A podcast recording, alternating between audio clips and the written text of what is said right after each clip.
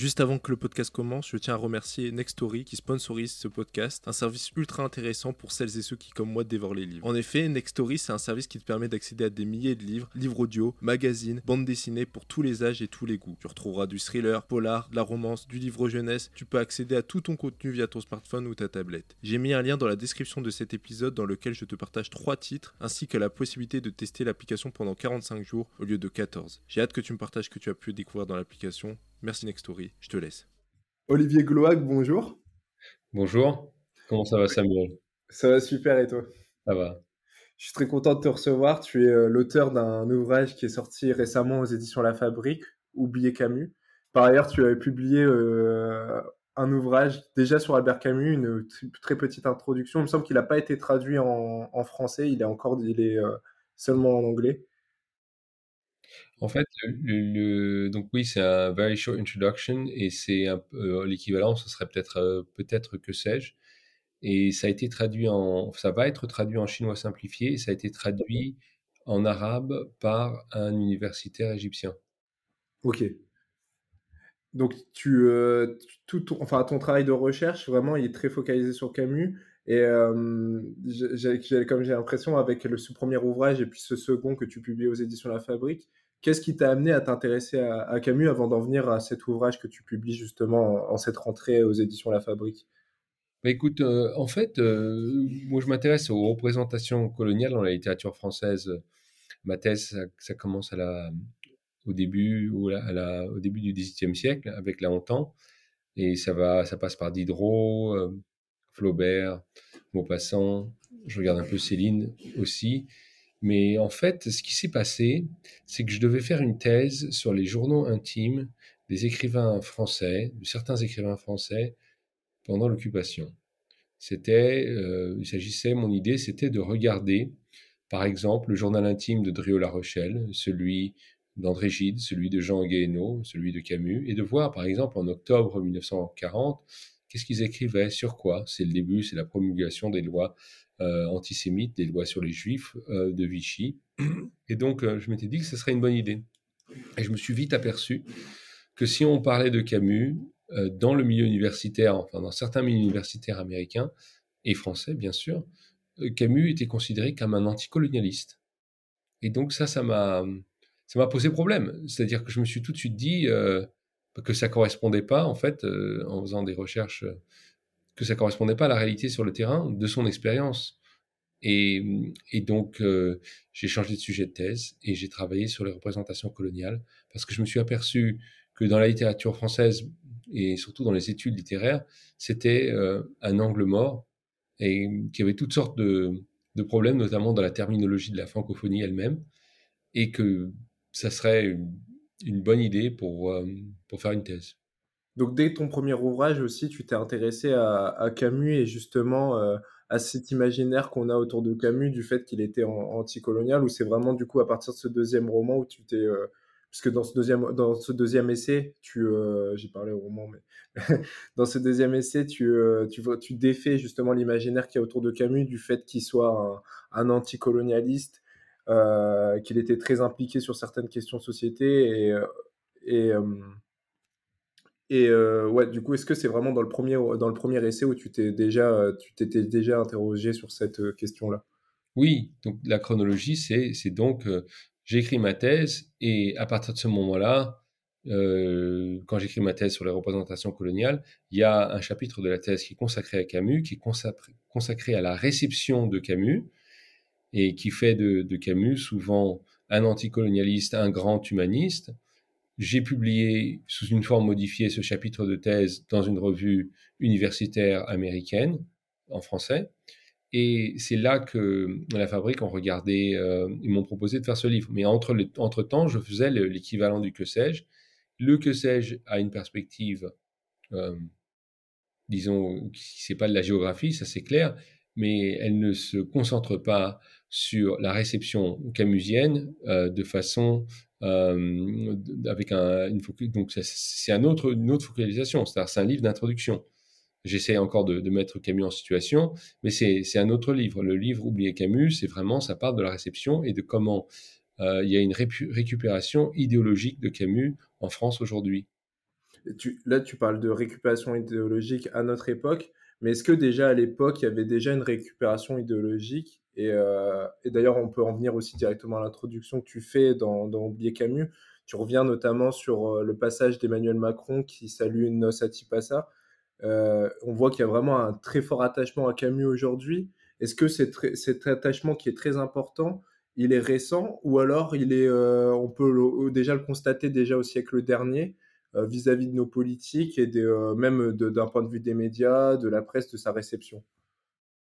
Bah, C'est sûr qu'autour de Camus s'articule, comment dire, la récupération d'une certaine façon, ça implique euh, le, fait que l'écrivain ou la personne récupérée n'a peut-être pas son mot à dire. Donc la récupération, ça arrive euh, certainement après sa mort. Et après sa mort, m'arrive l'indépendance algérienne. Et finalement, le, public français ne veut plus du tout en parler. Donc il y a une sorte de silence total sur cette période qui revient euh, et qui s'arrête. Et la, parole se libère, je dirais, avec la fin de l'Union soviétique finalement, et la chute du mur, la, fin de l'Union soviétique, et là il y a une parole anticommuniste qui se libère, et on décide de sortir, euh, la, Gallimard et la, famille Camus, en tout cas Catherine Camus, je pense, décident de sortir le premier homme en 94, si, je ne m'abuse. Et, parce qu'ils ne voulaient pas le publier euh, immédiatement après sa mort, parce qu'ils se disaient que ce texte-là ne passerait pas, car il était trop pro-colonial, et il ne passerait pas dans l'atmosphère euh, de, la, de la victoire algérienne. Et donc il y a ici un contexte dans le sens où il y a une récupération idéologique parce que on, transforme Camus comme on ne l'avait jamais transformé euh, à partir, je dirais, des années 90, euh, où on, en fait quelqu'un qui n'était pas. Euh, alors, à son époque, quand il écrivait, je pense que les choses étaient claires. Les choses étaient claires. Camus était, était clair, en tout cas, dans le débat intellectuel, beaucoup plus clair qu'elles ne sont aujourd'hui. Qu'est-ce qui explique aussi cette popularité autour d'Albert Camus? Puisque tu t'évoques tout au long de l'ouvrage euh, un peu la conflictualité avec Jean-Paul Sartre. Et on a l'impression que j'en parlais avec Kerwin Spear, qui a, notamment écrit une trilogie sur Romain Gary, le fait que Sartre est un peu tombé dans l'oubli. On cite souvent les mots, c'est d'ailleurs ce que tu racontes aussi dans, l'essai. Euh, Qu'est-ce qui fait que Camus est aujourd'hui plus populaire que Sartre? On, y reviendra, je pense, après, notamment sur cette conflictualité et sur cette construction un peu que, Camus fait contre, contre, contre Sartre. Tu, euh, qu'est-ce qui explique justement cette popularité d'Albert Camus vis-à-vis de notre époque? Bah, Comme notre époque est une époque néocoloniale et une époque où la France n'a pas fait son tournant anticolonial, ne regarde pas son passé, on peut ouvrir des livres de Camus et il n'y a pas de condamnation claire et sans équivoque du colonialisme. Ça, c'est, ça, je pense que ça ne fait pas de doute. Donc, on peut lire euh, l'étranger et se dire bon, il y a une peine de mort pour quelqu'un qui tue un Algérien. Ce qui était rigoureusement pas le cas. Donc, on peut, on peut aussi lire La Peste, et puis il n'y a pas un seul euh, Algérien non plus dans, ce récit. Et puis, on peut lire Le Premier Homme, et il y a des très bons et très gentils colons qui sont des victimes.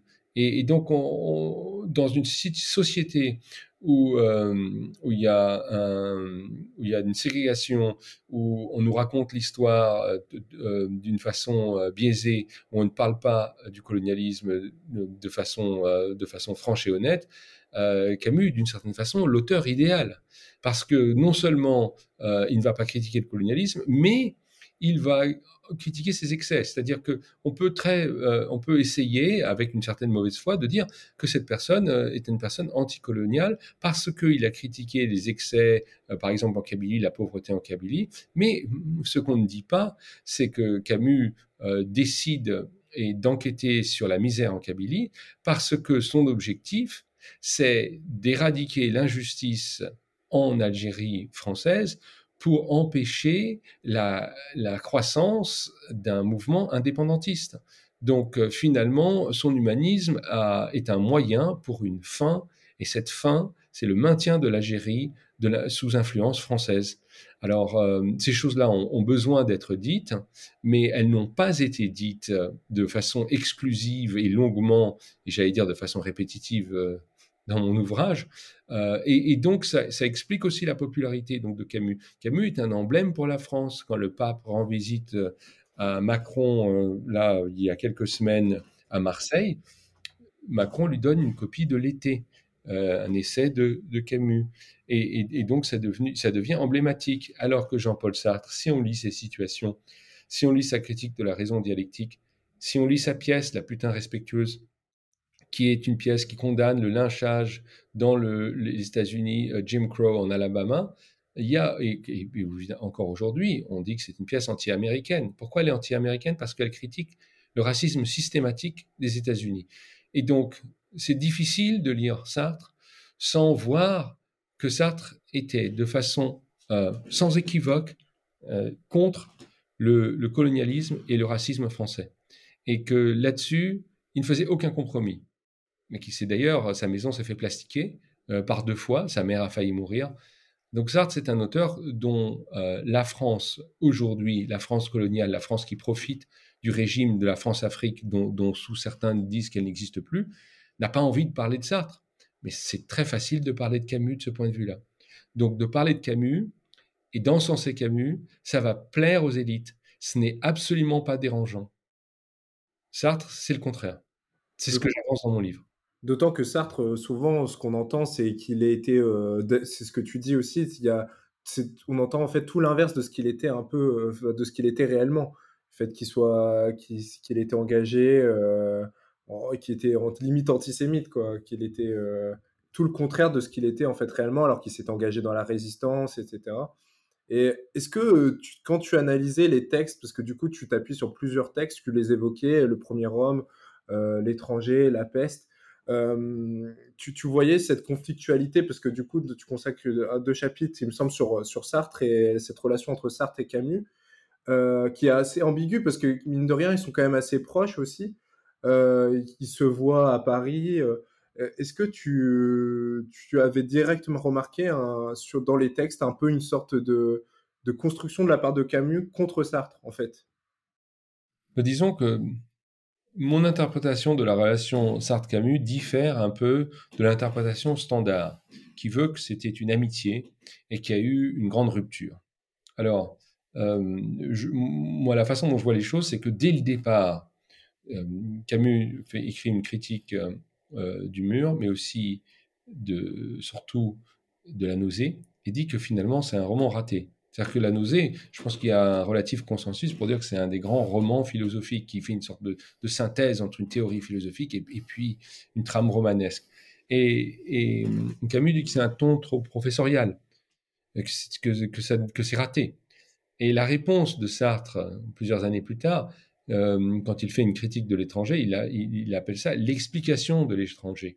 Donc tout de suite, déjà, on a une sorte de réponse du tac au tac. Et quand Camus écrit à son maître Grenier, il dit que Sartre a compris des choses sur ce que Camus voulait dire que Camus ne comprenait pas lui-même, mais il ajoute pourquoi ce ton acide? Et donc déjà, il y a, un rapport de force euh, euh, qui, qui, est très présent. Alors après, ils se rencontrent et ils s'entendent. Sartre en, parle par rapport à son amitié, aussi une autre amitié houleuse avec Merleau-Ponty, et il dit que sous l'occupation, il y avait certaines amitiés qui étaient des amitiés où on s'entendait surtout pourvu qu'on soit anti-nazi. C'est-à-dire que c'est le concept de l'alliance objective, mais en amitié. On, peut aisément l'imaginer. Et puis il y avait aussi un autre aspect. Le fait que finalement Sartre essayait de créer un réseau et je pense essayer de gagner Camus à, euh, je ne vais pas dire pour ça, à sa cause, mais certainement à une façon de voir, à, en faire quelqu'un qui serait dans son cénacle, à, en faire un existentialiste. Et donc, il y a, un certain degré de flatterie, d'invitation réciproque.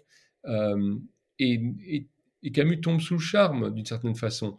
Euh, mais ça ne dure pas longtemps. Parce qu'il y a un, un variant idéologique. C'est-à-dire Camus euh, à, la, fin des, fins euh, est quelqu'un qui est attaché à la présence française en Algérie. Et c'est intéressant parce que quand ils se rencontrent, Camus commence à écrire La peste. au même moment, Sartre écrit aussi un, scénario de film sur le même sujet qui s'appelle Typhus. Et c'est aussi comment une communauté réagit. mais là, dans le cas du scénario de, de Sartre, le typhus, c'est le colonialisme. Et on se bat contre et on se libère contre. Donc il y, a toutes sortes de choses à dire de ce point de vue-là, mais je pense que finalement, même au début de la relation, on voyait qu'il y avait un antagonisme. Et il y a eu des moments très précis euh, d'union nationale autour de la résistance, autour du gouvernement d'unité nationale après la Deuxième Guerre mondiale, ou d'un moment un peu utopique, par certains côtés, pas partout, où ils se sont retrouvés euh, dans une sorte d'alliance objective euh, qui n'a pas duré longtemps tu parles de la Seconde Guerre mondiale et euh, tu montres aussi dans l'ouvrage que, euh, en fait, finalement, Camus s'engage aussi très tardivement dans, dans la résistance.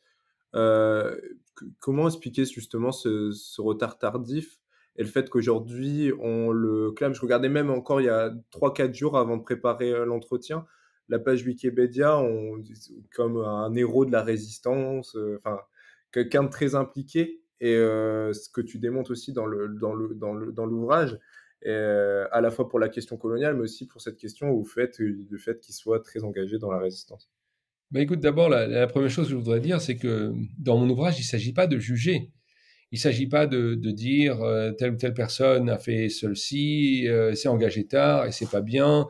Euh, J'essaie d'éviter le, le, danger d'être un procureur. Et on ne sait jamais. Plus dire résistant. Surtout qu'aujourd'hui, tout le monde peut se dire résistant. Après coup, c'est plus facile. Oui. Donc ici, mon propos, c'est de dire que Camus est entré en résistance tardivement. Et ce qui est choquant, c'est pas ce fait-là, parce qu'il est, après tout, il est entré en résistance avec des vrais risques. C'est le fait qu'on a constamment laisser entendre, si on est poli, falsifier si on l'est moins, euh, la date d'entrée de Camus en résistance, ça serait l'été 42, l'été 43, et, et donc ça, ça fait partie de la création d'un mythe. De l'autre côté, on a essayé de créer un mythe inverse, euh, et je ne parle pas ici d'efficacité, mais quand Sartre euh, sort de camp de prisonniers il veut tout de suite s'engager. Et il s'engage dans le groupe théorique Socialisme et Liberté, qui fait aussi des actions, qui traduit des tracts, qui les dépose dans le métro. Il prend des risques, et il fait une tournée à vélo un peu rocambolesque pour essayer de recruter Gide et Malraux et je crois le Premier ministre de Blum. Euh, toutes ces tentatives euh, sont, c'est un peu les pieds nickelés, c'est sans succès, mais c'est des dangers réels. Il écrit le premier article qui critique l'antisémitisme, et ici, dans ce cas-là, l'antisémitisme de Pierre Dreux-La Rochelle, qui n'est pas une mince figure, dans un des, des, petits, euh, euh c'est pas un tract, c'est une publication, mais très très très modeste de la résistance française qui, je pense, s'appelle les Lettres françaises. Il s'engage et tous les euh, ceux qui ont vécu l'occupation euh, ont des éloges à faire sur, sur Sartre, euh, notamment euh, quand Tournier, Maurice Nadeau et Deleuze voient les mouches, ils comprennent que cette pièce est une pièce qui glorifie les premiers communistes qui se sont battus et qui ont commis des, attentats contre des soldats allemands. Euh, le sous-texte est facile à voir, même au point que l'éducation nationale veut radier Sartre. Camus en parle justement dans une lettre à Grenier, où il dit qu'il n'aime pas Sartre, mais quand on voit ses ennemis, on ne peut pas ne pas le soutenir. Donc déjà, ça se passe ça en 43. Il y avait même dans cette période, ça, explique bien le fait qu'il y avait une sorte d'amitié objective, euh, comme on pourrait avoir une alliance objective. Donc euh, j'essaie de, rétablir euh, euh, certains, certains faits, euh, qui là aussi, dans certains ouvrages, c'est le monde à l'envers, et on fait de Sartre un monstre et c'est un sorte de théâtre de marionnettes, c'est le mal et Camus c'est le bien. Alors ça c'est une façon euh, de, quand on est colonialiste et quand on est néocolonialiste, on a besoin de faire ça. Il faut impérativement diaboliser Sartre. Alors il y a eu tout autour de la résistance toujours euh, des héros, euh, des personnes qu'on a mythifiées, des personnes et, ça change selon les époques. C'est-à-dire que le statut de résistants qu'on a, euh, ça, varie selon la doxa du moment. Duras est passé de grande héroïne à personnage avec euh, un passé peut-être euh, à remettre en question. Et pour moi, l'anecdote la plus significative, c'est Roger Martin Dugard, qui a passé le plus clair de l'occupation dans sa maison de campagne, je pense, dans le sud de la France. Il ne s'en cache pas. Mais à la fin euh, de l'occupation, on vient et on le bombarde, euh, grand résistant, on lui propose d'être juge, et il dit mais qu'est-ce que c'est que ça? J'ai rien fait. Pourquoi est-ce qu'on me, qu'on me, met sur ce pédestal? Donc ça aussi c'est indicatif du fait qu'il y a beaucoup de récupération qui se passe euh, dès le départ et qui continue aujourd'hui. Donc ça échappe en fait à même c'est pas Camus, c'est pas que c'est pas réellement volontairement Camus qui a voulu se mythifier, voulu cette gloire-là. C'est aussi euh, un peu euh, ce qui a été fait après, quoi. Oui, enfin, je pense, que oui. Je pense qu'aussi, il y a un moment où Camus, il a. Je veux dire, traditionnellement, pour la Deuxième Guerre mondiale, on dit que Stalingrad, c'est le moment, je crois, février 42, où on sent que le vent tourne. L'armée allemande perd à Stalingrad, ça y est, c'est fini. Donc, à partir de ce moment-là, il y a beaucoup de personnes qui sont entrées dans la résistance ou qui ont commencé à, réfléchir à leurs engagements pétainistes. Euh, Mitterrand, et François Mitterrand est un exemple type. Bon, je pense que, par exemple, Rio La Rochelle commence à s'inquiéter en juin 41 quand l'armée allemande décide d'attaquer l'Union soviétique. Lui, il était un peu plus clairvoyant. Il s'inquiète pour lui-même, bien sûr. Euh, de l'autre côté, euh, je pense donc à ce moment-là, après, de décider euh, des motivations des uns et des autres, c'est un jeu risqué. Mais certainement, les articles que Camus écrit, par exemple, ses lettres à un ami allemand qu'il écrit quand il est résistant, le sujet, c'est quand même pourquoi est-ce que la France est entrée en résistance si tardivement? Euh, On peut le lire aussi comme une défense de son propre retard. Euh, je pense qu'il ne s'en cache pas d'une certaine façon dans ses lettres quand on lit ses lettres. Je, voudrais rentrer un peu plus dans justement dans le cœur politique de, Camus. Euh, et ça revient aussi à ce qu'on, ce, sur quoi on discutait au départ. Euh, je trouve, j'ai revu beaucoup de choses sur Internet où, par exemple, Anne Méo, euh, qui est plutôt qui est à droite et qui a même été à l'extrême droite dans sa jeunesse, euh, adore Camus. Jean-Luc Mélenchon, l'année dernière, en 2022, avait cité le mythe de Sisyphe. Emmanuel Macron avec Nos. Est-ce que tout ça, le fait que ce soit des personnalités politiques avec des opinions très différentes, avec un dans des échiquiers, politiques complètement différents de la gauche à l'extrême droite. Euh, ça dit aussi quelque chose de Camus. Est-ce que derrière chaque écrit de Camus, il y a une véritable pensée derrière le lyrisme, derrière le fait. Même moi, j'adore Camus. Euh, certains de ses textes m'ont beaucoup plu quand j'étais adolescent et jeune adulte. Est-ce qu'il y a, est-ce y a vraiment une véritable pensée derrière, euh, derrière ces écrits? Moi, je pense qu'il y a, j'avais envie de dire Camus, c'est une sorte de vernis, d'une certaine façon. Euh, il y a des grandes déclamations dans Camus qui, euh, qui, sont, qui sont là comme des sortes de camouflage, d'une certaine façon. Euh, donc, il dira, par exemple, dans l'article où il dit que où il fait un appel à la colonie de peuplement, il dit aussi le temps des impérialismes est révolu. Donc, il y a un peu de tout. il se cache derrière un humanisme très vague et très ostentatoire. Donc ça, ça va aussi euh, plaire à des politiciens. Euh, Camus refusait, a refusé de s'engager euh, dans un parti de façon constante. Alors il y a eu l'épisode au Parti communiste. moi, en citant Charles Robert Ageron et Henri Alleg, ma thèse, c'est que Camus rentre dans le Parti communiste à une époque pour empêcher que l'étoile nord-africaine se constitue en, en entité indépendante et fait, fasse des appels à l'indépendance. Donc, euh, et quand ça, c'est une cause perdue, il quitte le Parti communiste. Alors ça, il y a des gens qui, que ça épouvante, cette théorie. Mais à partir de ce moment-là, et même quand il était au Parti communiste, il, il, échangeait de la correspondance avec Grenier pour dire qu'il n'était pas marxiste. Ça, c'est clair. C'est que, comme finalement, euh, les engagements de Camus, ce sont des engagements ponctuels qui, sont, qui se préoccupent d'une chose, c'est finalement de ne pas adhérer à la notion de l'histoire hegelienne. Tu sais, cette idée qu'il y a finalement un progrès. Euh, Hegel et, voit euh, euh, Napoléon arriver sur son cheval ou sur son, sur son âne, c'est selon qui peint le, portrait, et il dit, voilà, je vois l'histoire en marche.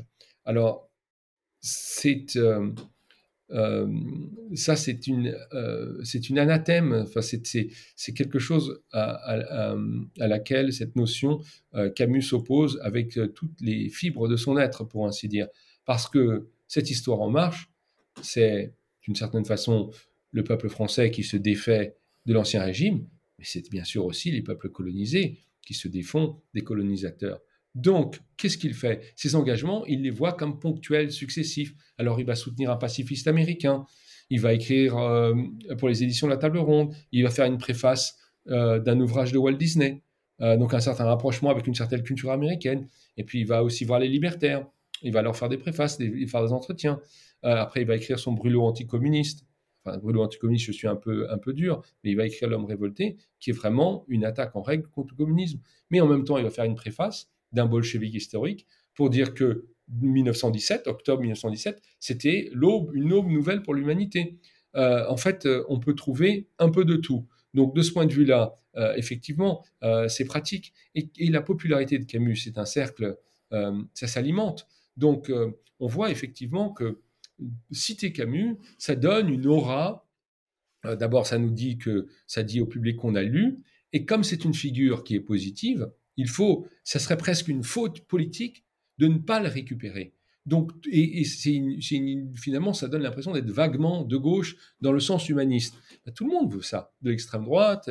Tout le monde veut avoir ce vernis de bon, j'ai une conscience, j'ai une conscience humaniste. Et, donc, je pense qu'il y a une sorte de consensus, euh, un consensus qui, qui n'est partagé que par un certain opportunisme politique. Et que peut-être euh, c'est la bonne décision.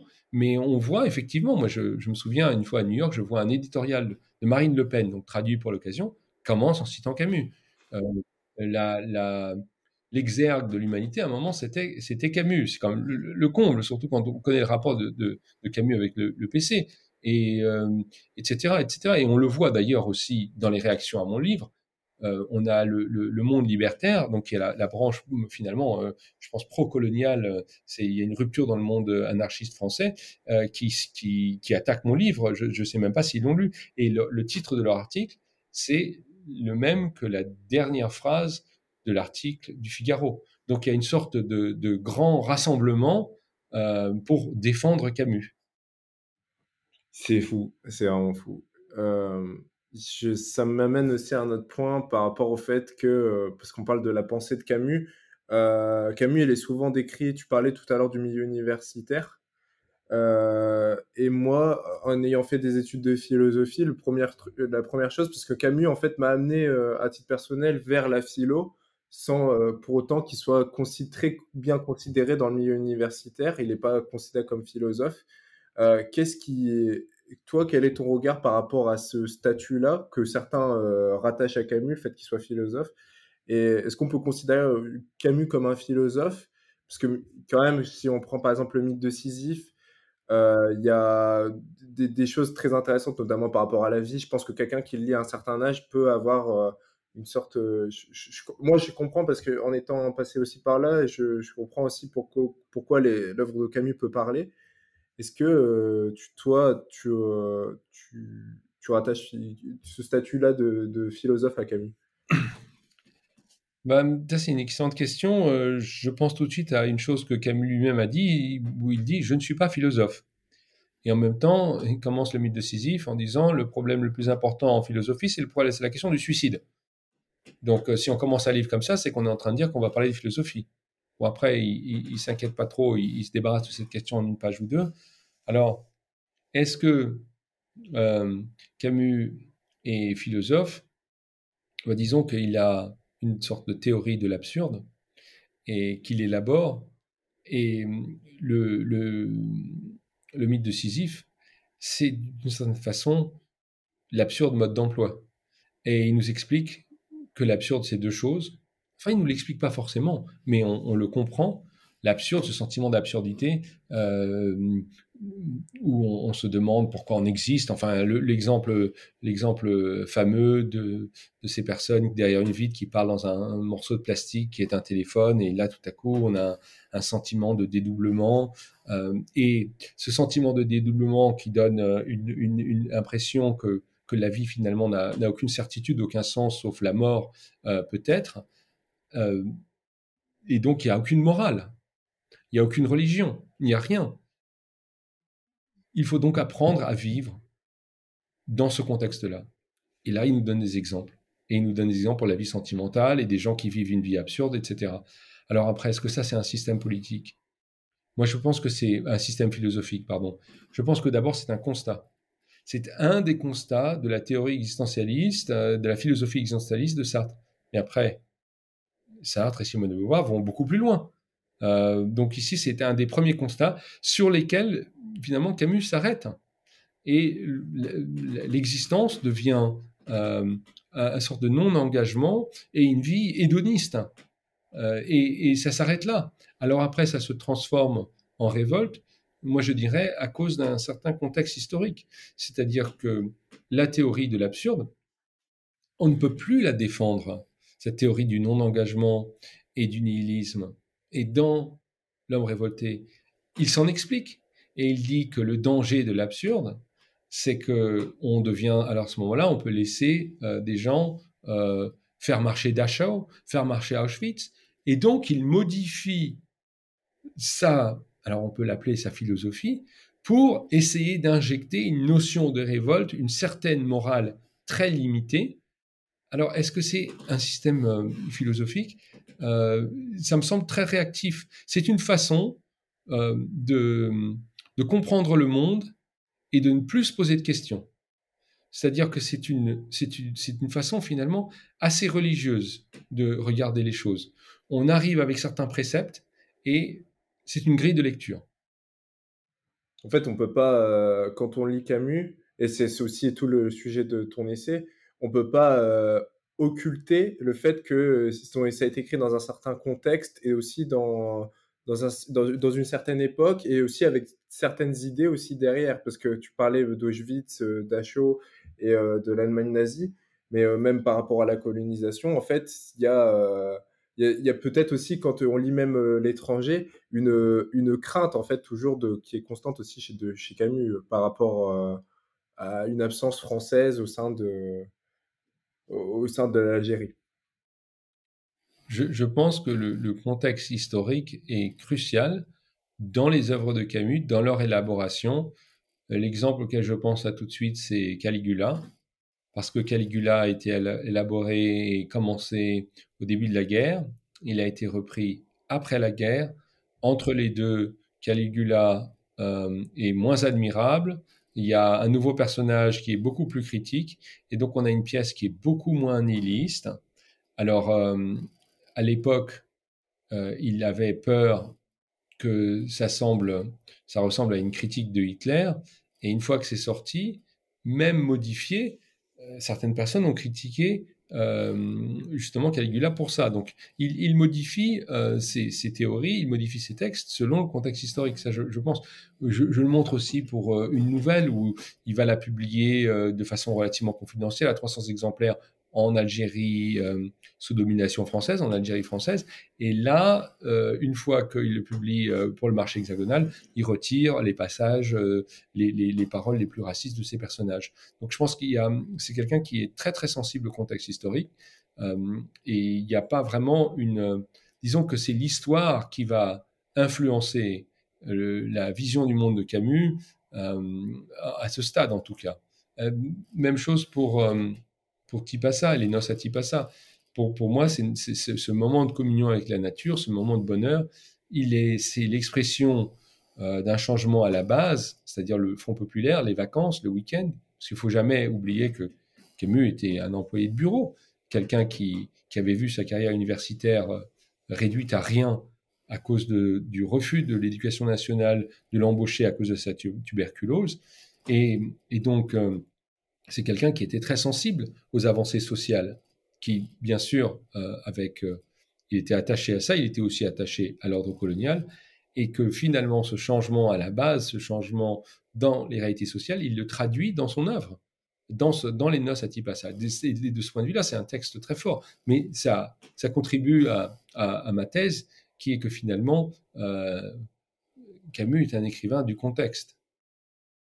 Tu parlais de, de l'Algérie juste avant et j'ai pensé aussi, euh, quand j'ai lu ton ouvrage, à, y a, à Meursault contre enquête que j'avais lu aussi il y, y, a, deux ans et qui était un, enfin, qui est un roman qui est très critique vis-à-vis de l'étranger où il y a le personnage de l'arabe qui n'a pas de nom, qui n'a pas d'identité et tu fais une analyse aussi dans Oublier Camus sur le fait que euh, tout au long de, dans les romans de Camus, euh, les Algériens, ils sont pas identifiés ou du, moins, ou du moins ils sont suggérés, mais en fait, il y a toujours une, une absence, en fait.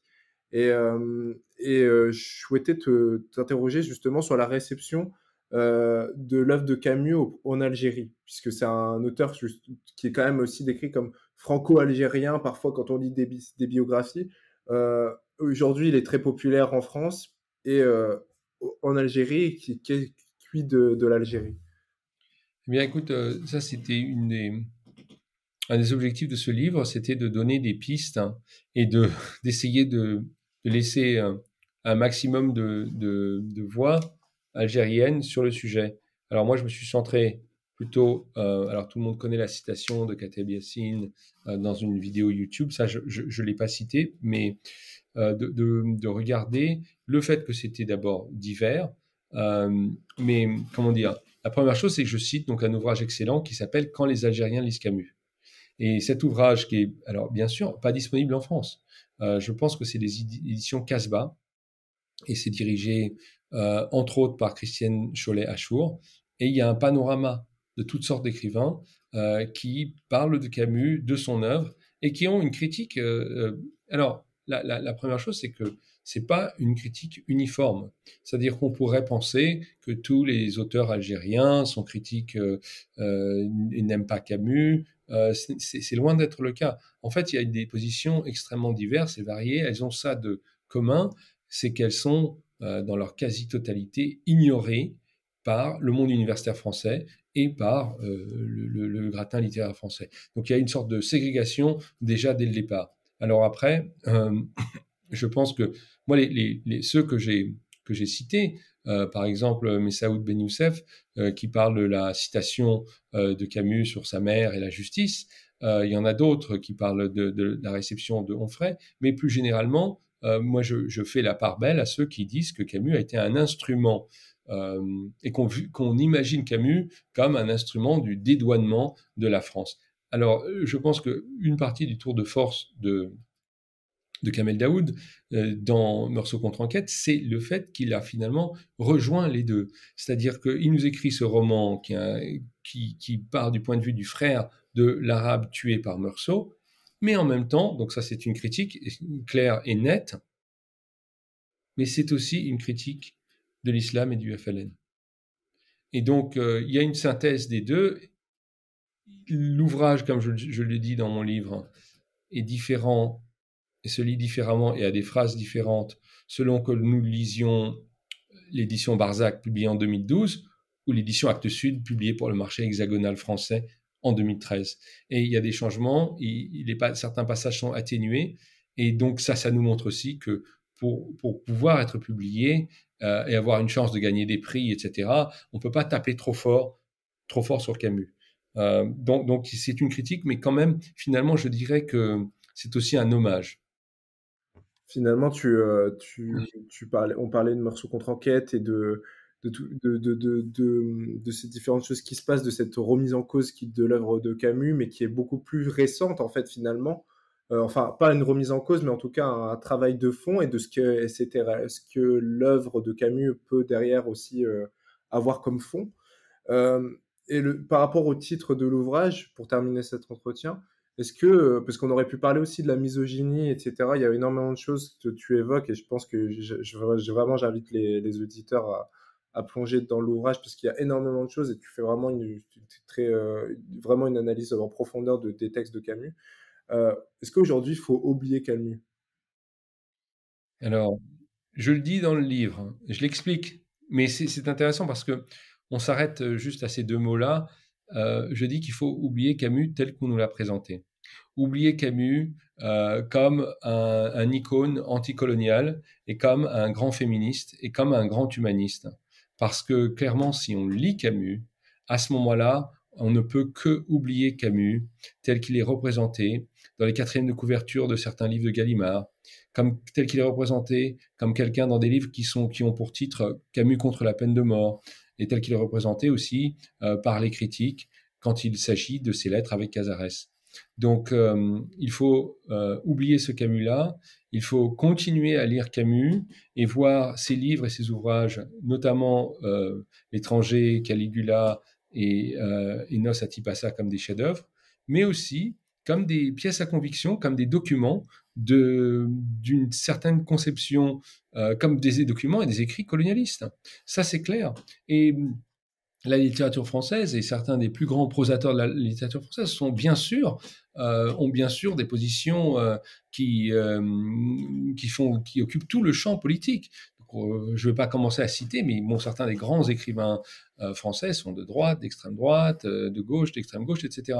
Donc ici, il y a aussi une certaine part euh, de provocation, euh, dans, le, euh, dans le sens qu'il fallait faire un contraste avec les livres qu'on peut trouver dans les librairies, qui sont tous à la gloire de Camus. Euh, je pas juste les dictionnaires amoureux, mais bon, c'est quand même assez incroyable qu'il y a très peu de perspectives critiques. Mais je voulais quand même, Samuel, dire que je ne suis absolument pas le premier, que beaucoup, et donc certaines personnalités qui sont devenues beaucoup plus à droite, mais euh, Nora a écrit un livre sur les, sur les, euh, les Français d'Algérie, très critique sur Camus, alors Derrida a été fâché, euh, mais il y a un échange très intéressant à ce niveau-là, il y a Henri Créa qui a écrit aussi sur Camus, il y a hum, Colin Cruz O'Brien, un, intellectuel très controversé, mais qui a aussi écrit un ouvrage sur Camus qui a fait bondir les Camusiens français au plafond et qui l'ont attaqué de façon extrêmement virulente. Édouard Saïd, bien sûr, dans son chapitre de culture et d'impérialisme, là aussi euh, traduit tardivement en France et une réception extrêmement hostile. Les euh, coloniales, de toute façon, c'est très, euh, très récent. C'est dans les années 90, Édouard Saïd. Oui, oui, donc je pense qu'il il faut, faut reconcevoir Camus. Et puis, bien sûr, aussi, c'est une, ça vient de, de comment dire, d'une citation d'Umberto Eco qui dit que les titres ne doivent, euh, doivent embrouiller les lecteurs et ne doivent pas les embrigader. Donc ce titre, c'est aussi un défi. Quel type de lecteur êtes-vous? Avez-vous lu le livre? Euh, On peut le comprendre de, façon euh, multiple, oubliez Camus. Ok. Bah, merci beaucoup Olivier pour, pour cet entretien. J'espère que ça donnera envie aux personnes de, de, lire l'ouvrage. Moi, je l'ai vraiment apprécié et surtout, ça m'a permis je parlais de Meursault contre-enquête, mais il y a très peu d'ouvrages justement qui, euh, euh, qui en tout cas invitent à réfléchir à, Camus, euh, de, ceux que je connaissais, et tu as pu en citer. du coup, j'espère que les lecteurs, les auditeurs pourront aussi creuser davantage sur cet auteur. Merci. Bah, merci. Samuel. Et oui, effectivement, je donne plein de références sur des auteurs algériens, euh, mais toutes sortes d'auteurs qui ont euh, de la critique algérienne, qui ont parlé de Camus de façon critique. Et c'est l'ouverture euh, vers d'autres horizons critiques pour avoir une vision, je pense, plus intéressante et, et, une vision qui n'est pas strictement franco-française. Je pense que c'est important de, de s'ouvrir à d'autres perspectives. Et merci de ton invitation. Totalement. Merci beaucoup à toi, Olivier.